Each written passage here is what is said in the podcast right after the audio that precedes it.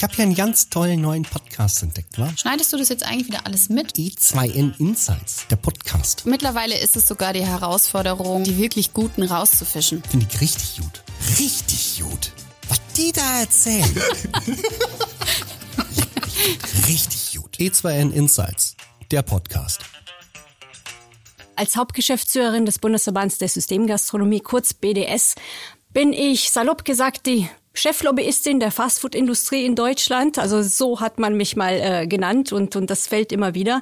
Ähm, ja, also ich, ich führe mein Personal in der Geschäftsstelle. Ich bin in einer Sandwich-Position zwischen Präsidium, Mitgliedern, Fördermitgliedern, Stakeholder, Gewerkschaften, ähm, Politik natürlich, andere Wirtschaftsverbände und Wirtschaftsunternehmen und bin auch Verhandlungsführerin für die Branche, für die äh, Tarifverhandlungen. Als Co-Founder und CEO bei E2N äh, kümmere ich mich um die gesamte strategische Ausrichtung, um die zukünftigen Projekte. Ich sorge dafür, dass unser Team bestmöglich die Arbeit machen kann und halte mich so weit wie möglich aus dem operativen Geschäft raus. Und damit herzlich willkommen zu E2N Insights, der Podcast. Im Kern wird es heute um genau die beiden Bereiche gehen, um Digitalisierung, um die Systemgastronomie und selbstverständlich auch, was es bedeutet, eng mit der Politik zusammenzuarbeiten und für eine Branche sich ins Zeug zu legen, wo ja beide auf jeden Fall ihre Erfahrungen gemacht haben. Und deshalb heiße ich ganz herzlich willkommen Simon und Andrea.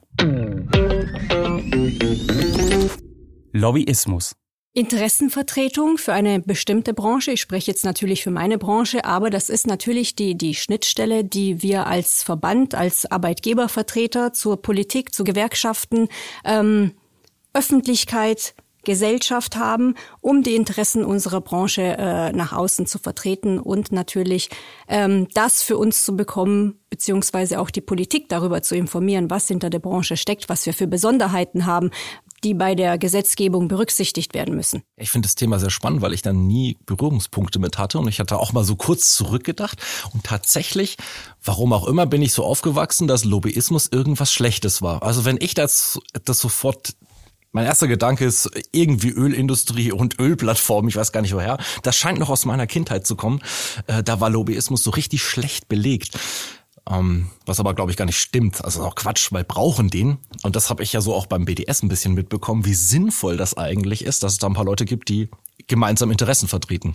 Ja, das ist deswegen wichtig, weil die Politik kann das natürlich, das ist ja auch gar kein Vorwurf, die Politik kann auch gar nicht wissen, welche Branche welche speziellen Belange äh, hat und was zu berücksichtigen ist. Und dafür sind die Lobbyvertreter da für die jeweiligen Branchen, um zu erklären, was es für Besonderheiten sind. Und wir haben natürlich die Fachkenntnisse aus der Branche. Da ist die Politik darauf angewiesen, wenn sie äh, neue Gesetze ähm, auf die Straße bringt, dass wir uns beteiligen, beziehungsweise alle, die äh, betroffen sind, um eben das Richtige zu machen. Und andererseits für die Mitglieder, ein Mitglied allein, ein Unternehmen, ein Mittelständler allein kann eigentlich gar nicht die Stimme in Richtung Politik erheben. Und dafür sind die Interessenvertreter äh, da, die Arbeitgebervertreter auf der anderen Seite, die Gewerkschaften, die sie zusammen bündeln, die, die, die Stimme, die Interessen, um sie gegenüber der Politik dann zu, zu äußern, beziehungsweise in der Öffentlichkeit. Und ja, ich weiß, dass es zum Teil negativ belegt ist, weil man einfach so das Gefühl hat, dass das Ganze in Hinterzimmern stattfindet. Aber das findet tatsächlich sehr öffentlich statt. Also unsere Positionen sind auch überall zu lesen, Stellungnahmen, das ist alles öffentlich. Ähm, und natürlich äußern wir uns auch in der der Presse. Und das macht, äh, machen Gewerkschaften genauso. Also es findet alles sozusagen öffentlich statt. Mhm. Das, was ja auch komplett richtig und auch wichtig ist. Ich ich, ich kann, das ist alles nur meine persönlichen Erfahrungen, die ich jetzt irgendwie damit habe und da jetzt einfach so ein paar alte Erinnerungen raushole. Aber ich, ich schließe da auch immer so ein bisschen draus, weil wenn man sich für Politik nicht interessiert, dann ist das immer die da oben, die werden das schon machen, der Gesetzgeber.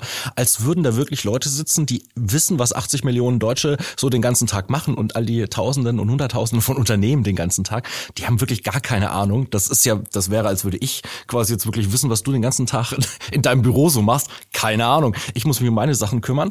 Und deswegen finde ich es so wichtig auch, ähm, dass da wirklich Interessengemeinschaften gebildet werden, die sagen, jawohl, wir haben doch alle die gleiche Richtung, in die wir loslaufen wollen. Lass uns doch das mal weitertragen. Ja, und die Politik ist auch wirklich dankbar dafür. Also auch aus den persönlichen Gesprächen höre ich immer wieder heraus, ach, das, das wusste ich ja gar nicht. Ach, so läuft das. Also das ist jetzt wichtig. Gut, dass Sie das gesagt haben. Und das ist in so vielen Prozessen schon ähm, ja positiv zum Tragen gekommen. Ich, ich habe endlose Beispiele, in der die Politik wirklich nur aufgrund der Informationen, die sie aus der jeweiligen Branche bekommen haben, auch in diese Richtung entschieden haben, was am Ende aber auch das Richtige war. Mhm. Bist du dann vielleicht auch der Meinung, dass da nicht noch ein bisschen Transparenz fehlt? Ist dieses ganze Thema Politik, Verbandlung mit den, mit den Unternehmern, ist das zu intransparent für, für die Bevölkerung oder für, für die Medien oder ist das zu langweilig und keiner will drüber reden? Also ich glaube, dass viele immer noch denken, dass es irgendwie, wie, wie ich schon sagte, im Hinterzimmer passiert, ähm, was ja nicht der Fall ist, aber viele interessieren sich nicht dafür. Was ist eure Meinung zum Lobbyregister? Also wir stehen dem Lobbyregister offen gegenüber. Wir waren auch sofort dabei, als es darum ging, sich einzutragen. Zugegebenermaßen, das ist ein sehr bürokratischer Prozess gewesen und äh, ich meine, ich habe hier den Digitalisierungsexperten vor mir sitzen. Wenn man alles quasi einpflegen muss, dann aber das Ganze ausdrucken muss, unterschreiben muss, wieder einscannen und äh, beziehungsweise per Post schicken, dann erschließt sich mir nicht so ganz der Sinn. Aber wir haben das alles gemacht und äh, ich meine, der Hintergrund ist natürlich wichtig. Die Öffentlichkeit soll zu jeder Zeit wissen, was wir machen. Die Mitglieder sollen wissen, wofür ihre Mitgliedsbeiträge verwendet werden. Daher ist es richtig und wichtig, dass man sich im Lobbyregister als Verband einträgt und ja, schafft einfach Transparenz. Ja, Transparenz ist das Stichwort. Da bin ich immer hinterher. Das ist ein bisschen Unternehmensphilosophie auch bei E2N. Äh, das wollen wir, das, das macht unsere Software, das wollen wir, dass unsere Kunden dabei unterstützen. Deswegen finde ich solche Sachen auch total wichtig. Auch für mich hier wieder sofort spannend. Lobbyregister, was mein erster Gedanke. Oh, da muss endlich mal aufgedeckt werden, wo die Schmiergelder in den Hinterho äh, Hinterzimmern laufen. Ähm, völliger Quatsch. Ähm, solche Sachen müssen einfach da sein. Sowas muss man anschauen. Bin ich komplett dabei. Schmunzeln muss ich natürlich, wenn du sagst, super, da lade ich also was Digitales runter, dass ich dann ausfülle, ausdrucke, unterschreibe und per Post wieder hinschicke. Da sehe ich natürlich brutalen Verbesserungsbedarf. Also da muss man ran an diese Themen. Das kann gar nicht sein. Also aber das ist wahrscheinlich auch so ein bisschen das Problem, wenn du den ganzen Tag äh, mit Software zu tun hast und mit Digitalisierung und das ist so dein Alltagsgeschäft. Es ist unglaublich, wie oft man plötzlich wieder wachgerüttelt wird und sagt, na Moment mal, so schnell geht's hier auch noch nicht. Also als wir das gesehen haben, haben wir erstmal gedacht, dass wir uns verlesen haben mit ausdrucken und dann per Post verschicken und dann warten, bis die Antwort auch per Post kommt. Also wir müssen es auch jedes halbe Jahr aktualisieren, was wir natürlich selbstverständlich tun. Aber ja, wir werden uns dran gewöhnen und vielleicht werden die Prozesse dann auch verbessert mit der Zeit. Ja, aber denkst du, dass durch so ein Register ähm, wirklich die Arbeit erleichtert wird oder die Arbeit wird ganz sicher nicht erleichtert, weil es ist Zusatzarbeit, die man aufwenden ja. muss. Und die Verbände müssen natürlich auch miteinander kommunizieren. Wir sind ja selbst Mitglied in anderen Verbänden. Unsere Mitglieder müssen natürlich auch wissen, wie viel an Anteil wir für äh, Interessenvertretung ausgeben aus den Mitgliedsbeiträgen. Das heißt, es müssen Informationen in sehr vielen äh, Richtungen laufen und auch wieder zusammenkommen. Das ist absolut mehr Arbeit. Die Frage ist natürlich am Ende, ob die Öffentlichkeit auch regelmäßig da reinschaut und sieht, okay, der Verband X gibt so viel Geld für, für Interessenvertretungen Berlin, Brüssel oder jetzt auf Landesebene. Ich glaube, am Ende ist es, um, ja, um die Gemüter zu beruhigen, dass es absolut öffentlich ist und dass mhm. jeder die Möglichkeit hat, reinzuschauen. Ob das jetzt meine Aufgabe ist, als Bürger jeden Morgen da reinzugucken, was sich geändert hat, das glaube ich nicht. Was ist eine gute Interessensvertretung? Also schwierig. Was ist eine gute Interessenvertretung? Dazu muss man erstmal die Interessen, glaube ich, ein bisschen hinterfragen. Ja, also weil äh, vielleicht müssen wir erstmal fragen, was sind denn gute Interessen? Weil wenn ich eine total blöde Idee habe und ganz viele Leute habe, die die auch verfolgen, dann können die vielleicht eine gute Interessenvertretung machen, für ihre Interessen einstehen, aber das Ergebnis wird nicht gut sein. Hm, ich versuche einfach mal mein, mein unternehmerisches Dasein ein bisschen zu adaptieren. Und die Frage, die mich immer umtreibt, ist immer dieses Warum. Das Warum mache ich die Dinge? Und ich glaube, eine gute Interessenvertretung habe ich dann, wenn die mir beantworten können, warum sie das tun und wer davon tatsächlich Vorteile hat. Und ich vermute es jetzt einfach mal, ich denke, du wirst es bestätigen oder äh, widerlegen. Ich bin gespannt, aber das ist, glaube ich, das gleiche wie in jedem Unternehmen und in jedem Arbeitsverhältnis und allem. Man hat immer die Gefahr, dass man so in so einen Alltagstrott reinrutscht und anfängt, sein, die Dinge zu tun, weil man sie halt so schon immer getan hat und irgendwie vergisst, warum man sie tut und dann wurschtelt man da irgendwas rum, was eigentlich gar niemand mehr braucht. Oder man vergisst, dass es sich vielleicht schon die Fakten oder die Daten darunter geändert haben und man sie eigentlich anpassen müsste, die Interessen. Aber nein, das steht ja in irgendeiner Satzung, deswegen müssen wir das jetzt so machen. Ja, das ist jetzt deine ähm, ja, Unternehmenssicht und das ist auch wichtig für mich zu wissen, wie, wie, wie das quasi in den Unternehmen läuft und, und was da für Prozesse und Gedankengänge äh, dahinter stecken. Ich muss das für eine gesamte Branche zusammenbringen. Das heißt, es, es ist wirklich tatsächlich, wenn vom Gesetzgeber irgendwas kommt, was, was die Branche betrifft. Da wird jeder als Unternehmer, also der ein Restaurant führt oder mehrere Restaurants, sich überlegen, okay, das ist jetzt positiv oder negativ, das hat folgende Auswirkungen für mich. Und dementsprechend äh, macht er sich Gedanken, okay, was will ich? Wenn jetzt das Gesetz noch nicht da ist oder die Richtlinie oder die Verordnung oder ähm, was passt mir überhaupt nicht und wo muss mein Verband was dagegen tun. Und eine Interessenvertretung ist natürlich für die Mitglieder dann gut, wenn sie das bekommen, was sie wollen. Andererseits, es ist auch nicht ja, also es steht mir natürlich nicht zu zu sagen, okay, das ist jetzt nicht gut für dich, aber äh, es, es äh, war auch ein konkreter Fall, in dem ich auch eingreifen musste, weil ähm, jetzt denkt doch noch mal zurück 2020 Corona. Mhm als wir haben den Tarifvertrag abgeschlossen für, für sehr lange Zeit, viereinhalb Jahre, und haben gedacht, jetzt können wir loslegen. Corona schwingte irgendwo im äh, Hinterkopf, aber dann kam der Lockdown. Was ist der Reflex eines jeden Unternehmens, der jetzt gerade nicht mehr verkaufen, produzieren, äh, Burger braten kann? Was mache ich mit den Mitarbeitern? Die brauche ich nicht. Mhm. Ein Reflex könnte sein, Kündigung. Ich meine, das haben wir ja äh, in sehr vielen Branchen gesehen und, und äh, jetzt zweieinhalb Jahre oder zwei Jahre später sehen wir, wo, wo das äh, hingeführt hat. Jetzt einfach nur mal Stichwort Lufthansa. Ich habe mich mit meinem Team zurückgezogen und habe überlegt, Moment mal, wir haben ja Fachkräftemangel, Arbeitskräftemangel, demografischer Wandel, das ist das sind Sachen, die schweben schon seit Jahren über uns. Und was ist das, was uns quasi ausmacht? Was sind wir? Wir sind ein People Business. Wir können nicht das entfernen oder loswerden, ich weiß, das hört sich schlimm an, diejenigen, die uns quasi, ähm, ja, uns die Arbeit machen. Und da war die Überlegung, was macht man da? Und klar, also seitens der Bundesregierung gab es ja die Möglichkeit, dass man leichter Kurzarbeit einführen kann. Aber das hätte bedeutet, wenn jedes Unternehmen das hätte machen wollen, was sie auch machen wollten, dass sie mit jedem einzelnen Mitarbeiter eine solche Vereinbarung hätten treffen müssen. Und wir als Verband haben gesagt, das kann es nicht sein. Dafür sind wir eure Interessenvertreter. Wir machen das auf tariflicher Ebene und haben uns in kürzester Zeit mit der Gewerkschaft zusammengetan und haben wirklich innerhalb von Tagen eine tarifliche Vereinbarung zur Einführung von Kurzarbeit ausgehandelt, die uns geholfen hat, die Mitarbeiter tatsächlich in Kurzarbeit zu schicken, ohne was Individuelles zu vereinbaren, aber auch mit 90 Prozent des Netto. Und als es wieder losging, das war ja der Gedanke dahinter, das ab und zu mal sollte man als Kind Schach spielen und dann äh, kann man das auch im Berufsleben ähm, verwenden, ein paar Bewegungen weiterdenken und als es wieder losging, waren unsere Mitarbeiter da. Das war ein Anruf entfernt. Und das haben wir anders gemacht richtig gemacht, auch wenn das am Anfang nicht ganz klar war, weil ich meine, klar, die, der erste Reflex war Kündigung. Aber als sie dann gesehen haben, okay, das war eigentlich nicht richtig. Und da, finde ich, kommt die Antwort, was ist richtige oder gute Interessenvertretung. Einfach mal tatsächlich für mehrere denken, drei, vier, fünf Schritte im Voraus. Und am Ende war es natürlich richtig. Also da sind ein paar super coole Stichworte dabei. Ich kann mich nämlich sehr genau dran erinnern und äh, das betrifft uns natürlich auch. Du sagst Systemgastronomie, People Business. Haha, Überraschung, wir machen eine Software für Mitarbeitermanagement. Ähm, wenn es keine Mitarbeiter mehr gibt, dann fällt unsere Daseinsberechtigung einfach weg. Also natürlich, wir brauchen diese Mitarbeiter. Das ist der Kern unseres Daseins. Und ich kann mich auch an diese Lockdown-Thematik erinnern. Und dann kam dieses Ding Kurzarbeit. Und ich weiß ganz genau, und wir machen nicht nur Systemgastronomie, wir machen sehr viele andere Gastronomien, Hotels, ähm, Bäckereien Niemand hatte Erfahrung mit Kurzarbeit. Die war einfach da, keiner wusste, wie das technisch funktioniert, rechtlich, organisatorisch.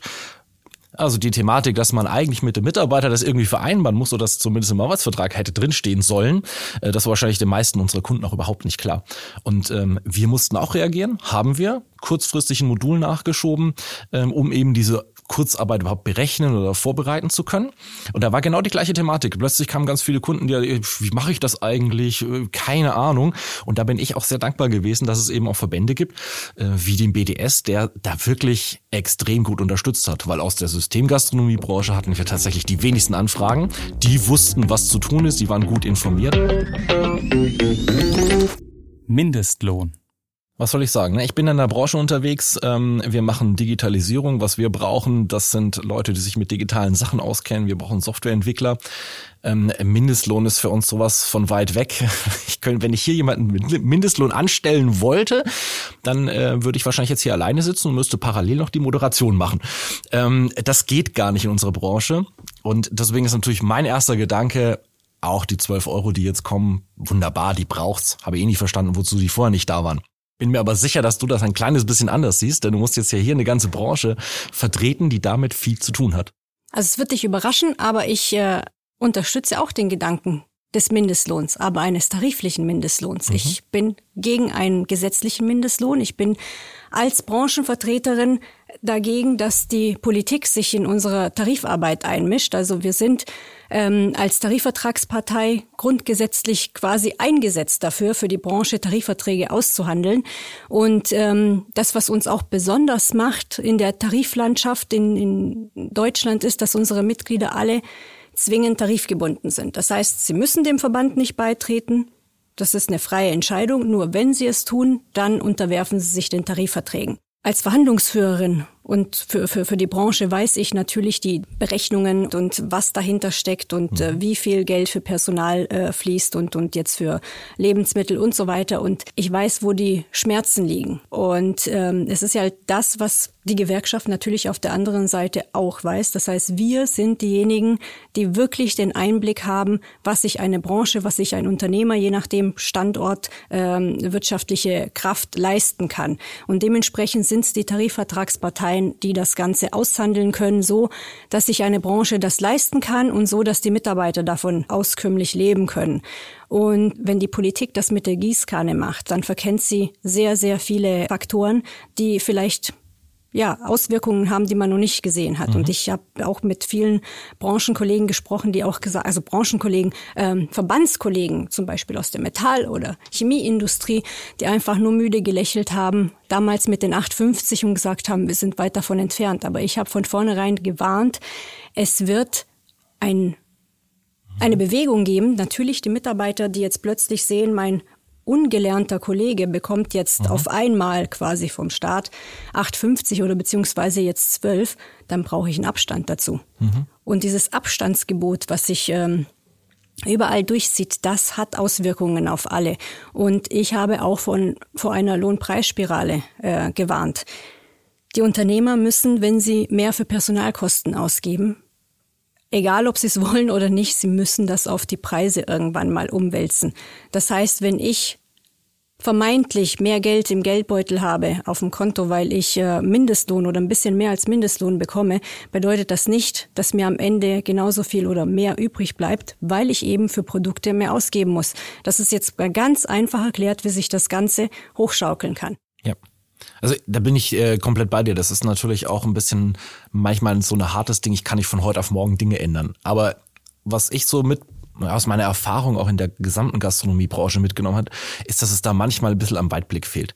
Weil die Tatsache, dass unsere Mitarbeiter und die Mitarbeiter in der Gastronomie Jahr für Jahr mehr verdienen müssen. Das geht nicht anders, sonst werden die da nicht bleiben, weil irgendeiner kommt vorbei und sagt, ich habe aber einen besseren Job. Mhm. Ja, dann fahren die halt Pakete aus oder was weiß ich. Das geht nicht. Man muss auch attraktiv bleiben.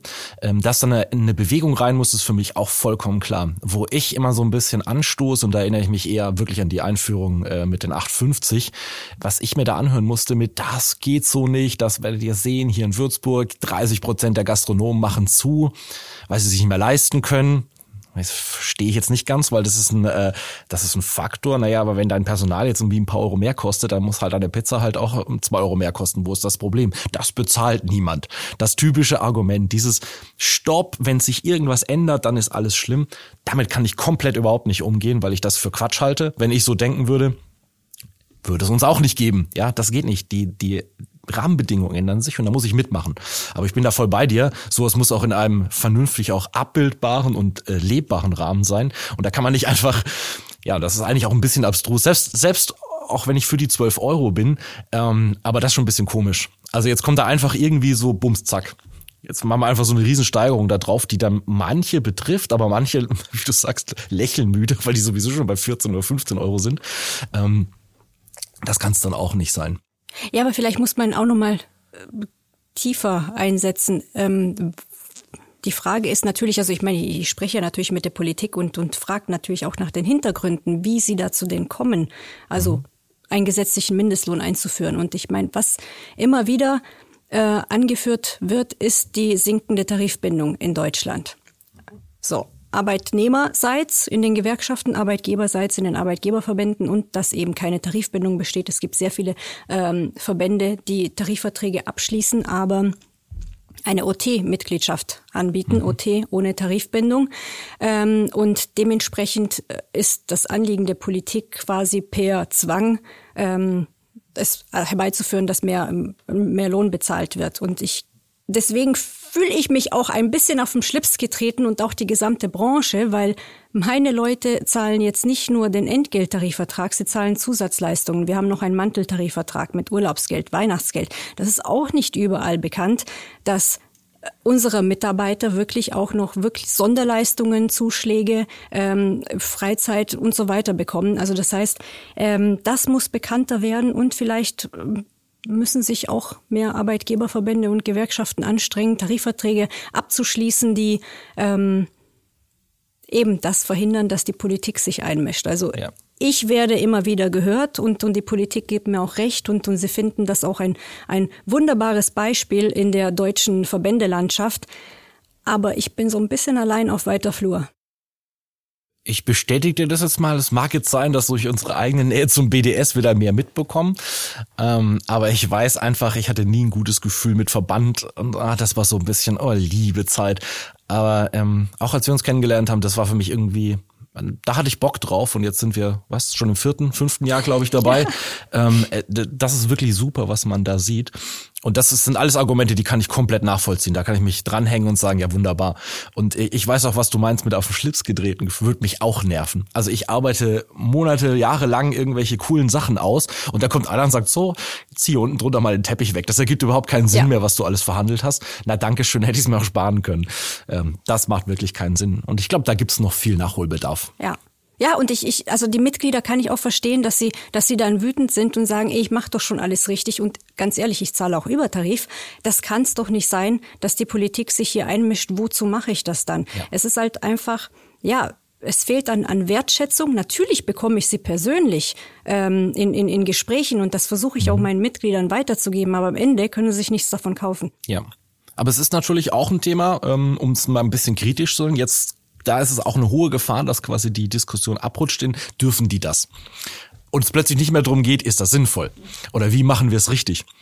Also da, ähm, ja, das ist mir immer wichtig, sowas auch ab und zu mal zu erwähnen, dass genau sowas eben nicht passiert. Dass Politik immer gerne mal Dinge tut, die sie eigentlich nicht tun sollten. Ähm, ja, Gott, da habe ich mich dran gewöhnt nach zehn Jahren Unternehmertum, da weiß man das. Man wurschtelt einfach außenrum weiter. Ja, also ich glaube, das ist wahrscheinlich auch der Vorteil für eine Firma in unserer Größenordnung, ich mache mir da nicht so einen Stress, weil ich mir einfach nicht vorstellen könnte, welche politischen Regelungen kommen könnten, wo ich sage, so jetzt rege ich mich einfach nur auf. Wir werden immer das tun, was unternehmerisch für uns am besten ist. Und ich glaube, das ähm, ist hier genauso sinnvoll. Das werden, da, das werden auch die Verbandsmitglieder allesamt machen. Was sollen sie auch tun? Sie sind am Ende Unternehmer und sie müssen mit den politischen Rahmenbedingungen umgehen und es hat irgendwelche Auswirkungen. Ich glaube nur manchmal ähm, ist dem Bürger auch nicht so ganz klar, was das bedeutet. Ja, und das ist dann so. Ich bin da 100% überzeugt davon und wir spüren es jetzt, wir wissen es jetzt, äh, man kann kein vernünftiges Schnitzel mehr unter 25 Euro essen. Das geht nicht mehr. Eine, also ich glaube, wenn ich, wenn ich zehn Jahre zurückdenke und hätte meiner Oma damals gesagt, wir gehen jetzt mal essen und da kostet 50 Mack so ein Schnitzel, die hätte mich für verrückt erklärt und mich sofort einweisen lassen. Dieses Thema lässt mich im Moment nicht los. Es tut mir wirklich leid, liebe Zuhörerinnen. Es ist immer noch das Thema Bauen. ähm, ich habe vor zwei Jahren beschlossen, ähm, ach so eine neue Garage und Wintergarten wäre cool. Es ist jetzt zwei Jahre her, exakt September vor zwei Jahren. Er steht immer noch nicht. Ich werde bald wahnsinnig. Ähm, aber ich kann auch nicht anders als immer mal drüber nachdenken, wo das Problem eigentlich begraben ist. Was ist das? Das ist die Schwierigkeit bei diesem Bauen und dann erzählen sie dir was von Lieferengpässen und Lieferketten, die gestört sind und tralala. Ich ähm, habe das mittlerweile runtergebrochen. Für mich gibt es zwei große äh, Herausforderungen und die lassen mich im Moment auch nicht los, weil ich überlege, was man damit machen kann. Für mich hat der Handwerker das Problem, dass, oder für viele, dass sie zum ersten Mal Dinge tun müssen, die sie noch nie gemacht haben, wie Lagerwirtschaft. Man möge es nicht glauben, wie viele, äh, wie viele Handwerker noch nie in ihrem Leben was sich mit Lager, mit Lager beschäftigt haben, sondern einfach nur den Großhändler angerufen und haben gesagt, nächste Woche Mittwoch das Zeug bitte da hinbringen. Und dann sind die hin und haben Sachen zusammengebaut. Ja, dass die bei Lieferschwierigkeiten plötzlich in Straucheln kommen, ist mir klar. Was fehlt? Digitalisierung. Und der zweite Punkt, der mir da genauso da reinkommt, was ist das andere Thema? Kommunikation. Ich habe doch kein Problem damit, dass Dinge nicht fertig werden. Ich komme aus der Softwareentwicklung. Also wenn ich zu meinem Entwicklerteam rübergehe und sage, wann seid ihr damit fertig, dann werde ich rausgeschmissen. Das ist fertig, wenn es fertig ist. Und es kommt immer mal was dazwischen, das ist kein Problem. Aber was fehlt, ist Kommunikation. Muss doch den Kunden mal abholen können. Und wenn ich dann Geschichten höre, dass Hersteller von Aluprofilen irgendwas nicht liefern und drei Tage brauchen, um selbst in ihrer eigenen Firma herauszufinden, wo der Auftrag gerade hängt, dann frage ich mich wirklich, ob das noch zeitgemäß ist, das kann nicht sein. Wenn ich ein T-Shirt im Internet bestelle, ähm, dann kriege ich ein Bild davon, wie es durch die Nähmaschine gezogen wird. Also da muss es was geben. Am Ende fehlt uns Digitalisierung in der vollen Breite und ich glaube, dass man ganz, ganz viele Dinge lösen kann, wenn man eine gute Kommunikation hat. Kommunikation ist aber ein anstrengendes Thema, das muss ich dir nicht sagen. Das ist jetzt Verband äh, Arbeit, witzigerweise gleiches Thema. Und ähm, wenn's, wenn man das rechtzeitig digitalisiert hat, dann ist es nicht so schlimm, wenn sich da die Dinge ändern, weil ich dann sehr schnell Prozesse anpassen kann und weil ich sehr schnell ohne mehr Arbeit Kommunikation stattfinden kann. Und ich glaube, damit kann man ganz viel beruhigen. Nicht alle Probleme, keine Frage. Es gibt auch andere Dinge, um Gottes Willen, alles in Ordnung. Aber ähm, ich glaube, dass ein Großteil der Probleme damit gelöst wird oder der Stress zumindest rausgenommen wird. Ähm, und naja, das sehen wir in der Gastronomie, sehe ich auch in jeder anderen Branche. Also bevor ich jetzt mit den Schmerzen anfange und, und was meine Themen sind, es sind äh, eine Menge, aber ich werde es runterbrechen. Vielleicht was Positives zu, zu Digitalisierung. Also wenn das jemand kapiert hat und verstanden hat, Digitalisierung für sich zu nutzen, dann äh, ist das die Systemgastronomie. Und das machen sie wirklich proaktiv schon seit Jahren. Äh, da, da, da hat man Corona nicht mal gewusst, wie man das, wie man das schreibt. Also das völlig unabhängig davon.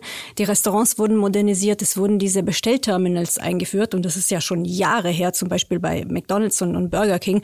Und ich erinnere mich, am Frankfurter Flughafen stand ich vor so einem Terminal und am Anfang habe ich gedacht, okay, also boah, ich weiß nicht, ob ich damit klarkomme. Ich möchte irgendwie mit Menschen zu tun haben. Und dann kam ein sehr netter Mitarbeiter und hat mich gefragt, ob er mir das zeigen soll. Und meine erste Reaktion war, ach nö, äh, und dann habe ich überlegt, Moment mal, Du bist die Hauptgeschäftsführerin des Bundesverbands der Systemgastronomie. Du musst wissen, wie das funktioniert. Das sind deine Mitglieder. Und er hat mir das so toll erklärt und am Ende habe ich gesagt, okay, das ist wahnsinnig einfach. Ich bin jetzt nicht so super digital affin, wobei mittlerweile habe ich mich auch weitergebildet, aber ich kam sehr gut damit klar. Ich fand das eine tolle Idee und äh, das wurde ja auch weiterentwickelt, auch was was äh, Bestellungen per App betrifft und und überhaupt. Also das haben sie schon vorher gemacht und das hat in der Krise äh, sehr geholfen, dass da kontaktlos bestellt werden konnte, abgeholt werden konnte und ähm, die Branche hat sehr davon profitiert, dass sie ihre Hausaufgaben in diese in diesen Bereichen schon vorher gemacht hat. Die Restaurants waren schon modernisiert, waren durchdigitalisiert und ähm, ja, das war so ein bisschen der der Unterschied zu den Einzelgastronomen, die darauf überhaupt nicht vorbereitet waren. Ist kein Vorwurf, ist ein anderes äh, Geschäftsmodell ganz einfach, aber das zeigt auch, wie pragmatisch und und äh, ja Innovations äh, affin die Leute sind und, und das hat denen weitergeholfen. Und das wird ihnen auch bei dem Problem weiterhelfen, was mir jetzt vorschwebt. Also ich habe sehr viele Themen, die mich umtreiben, aber auch wenn es total langweilig ist, weil es keiner mehr hören kann, nicht Fachkräftemangel, Arbeitskräftemangel. Das Thema begleitet mich, seitdem ich beim Verband bin. Irgendwann mal wurde man müde, weil eigentlich geht's uns doch gut. Also ich meine, wirtschaftlicher Aufschwung, das ging alles top und irgendwann mal hat man gedacht, okay, das ist irgendwie so ein Ammermärchen, äh, was irgendwo äh, schwingt, insbesondere in Verbindung mit dem demografischen Wandel. Und jetzt in der Krise beziehungsweise nach der Krise, wenn man das äh, sagen kann, fragen sich plötzlich alle, wo sind die Mitarbeiter? Und das schlägt jetzt gerade richtig ein, weil ähm, wir können nicht sagen, die Mitarbeiter sind aus der, aus der Gastrobranche alle in den Einzelhandel, weil die im Einzelhandel fragen sich auch, wo ihre Mitarbeiter sind. Und am Ende ist es wirklich demografischer Wandel, was jetzt gerade uns äh, voll erwischt und, und auch noch schlimmer werden wird. Und ähm, es sind nicht nur die Fachkräfte, es sind die Arbeitskräfte. Also wir sind nun mal darauf angewiesen, auf Mitarbeiter aus dem, aus dem Ausland. Wir haben Mitarbeiter aus äh, sämtlichen EU-Ländern bei uns beschäftigt. Also alles, was äh, im Rahmen der Freizügigkeit bei uns arbeiten darf, ist schon da oder da gewesen, weil, weil sie sich vielleicht auch äh, äh, woanders äh, hin orientiert haben. Aber was man braucht, was Deutschland braucht, eben um dieses Problem einigermaßen in den Griff zu bekommen, ist ein besseres Einwanderungsrecht. Also eigentlich sagt man, wir sind ein Einwanderungsland, aber wir machen es den Leuten so schwer. Wir müssen die ausländischen ähm, Abschlüsse besser anerkennen, schneller und die Leute einfach arbeiten lassen und auch ohne ähm, konkrete Jobaussicht kommen lassen, beziehungsweise einfach so schnell wie möglich in Arbeit bringen. Da kann ich mich voll anschließen. Das, ähm, äh, was für mich immer so abstrus ist, dass auch die aktuelle Situation, jeder sucht Mitarbeiter und ich möchte auch nicht von Fachkräften, also jeder sucht Mitarbeiter, mhm. das ist wirklich so.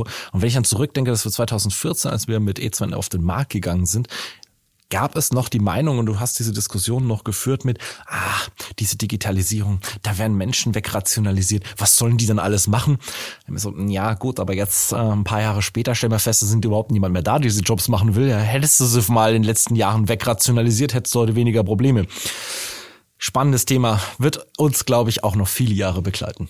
Ja, vor allem, wenn wir einfach nichts tun, beziehungsweise auch die Politik nicht auf die, auf die Bedürfnisse hört. Und, und wir, also jetzt nur als Beispiel, die Westbalkanregelung, die Kontingente, also 25.000 Mitarbeiter pro Jahr, das reicht einfach vorne und hinten nicht. Und wenn wir das verstanden haben, dass uns etliche Millionen Arbeitskräfte fehlen werden, was wir jetzt schon spüren, wenn wir da nicht dran arbeiten, dann werden wir ein Riesenproblem haben. Also ich weiß jetzt mittlerweile, dass Länder die uns quasi Mitarbeiter geschickt haben, also aus Osteuropa, Rumänien zum Beispiel. Ich komme aus Rumänien, das heißt, ich, ich informiere mich ja auch noch über die äh, Zustände in, in dem Land und mittlerweile fehlen Rumänien Ärzte, Ingenieure und, und auch normale Arbeiter, die nach Westeuropa gegangen sind, um zu arbeiten. Und jetzt holen sich osteuropäische Länder ähm, Mitarbeiter aus Asien. Also, aber offensichtlich denke ich, funktioniert es da besser, insbesondere was die ähm, Anerkennung beziehungsweise die Arbeitsaufnahme betrifft. Wir müssen in Deutschland das einfach entbürokratisieren und, und einfacher gestalten. In Corona-Zeiten hatten wir das Problem, dass äh, Mitarbeiter beziehungsweise Bewerber aus den Westbalkanländern keine Termine bei den Botschaften bekommen haben. Das heißt, sie standen vor verschlossener Tür die Arbeitsverträge waren so quasi geschlossen und sie konnten einfach nicht ins, ins Land oder sie landeten in Frankfurt am Flughafen und wurden postwendend wieder in ein Flugzeug gesetzt und nach Hause geschickt. Das kann es nicht sein. Andrea, Simon, ich hätte euch noch lange, lange zuhören können. Leider müssen wir jetzt zum Ende kommen. Ich danke euch beiden sehr, dass ihr da wart. Vielen Dank. Ja, sage ich auch. Vielen Dank. Wie immer gebe ich dir den Tipp, schau in unseren Show Notes. Da erfährst du nicht nur noch weitere Informationen über Andrea und Simon, sondern selbstverständlich auch über die Unternehmen, in dem Fall über den Verband. Natürlich ist auch das ausgezeichnete, unschlagbare E2N Social Media dort verlinkt. Es lohnt sich immer einen Blick reinzuwerfen. Selbstverständlich kannst du uns schreiben unter marketing.e2n.de. Deine Meinung interessiert uns enorm. Und mit diesem langen Outro wünsche ich dir noch einen schönen Tag. Auf Wiederhören. Das ist voll gut. Das werde ich jetzt implementieren, wenn mich nochmal einer fragt. Ich trinke, wir reden da einfach ein bisschen. And so on. Ich trinke mal ein Schlückchen. Das kann ja ein bisschen dauern bei dir, hm? Insights! Gott, Herr, nochmal. Bitte? E2N Insights, der Podcast.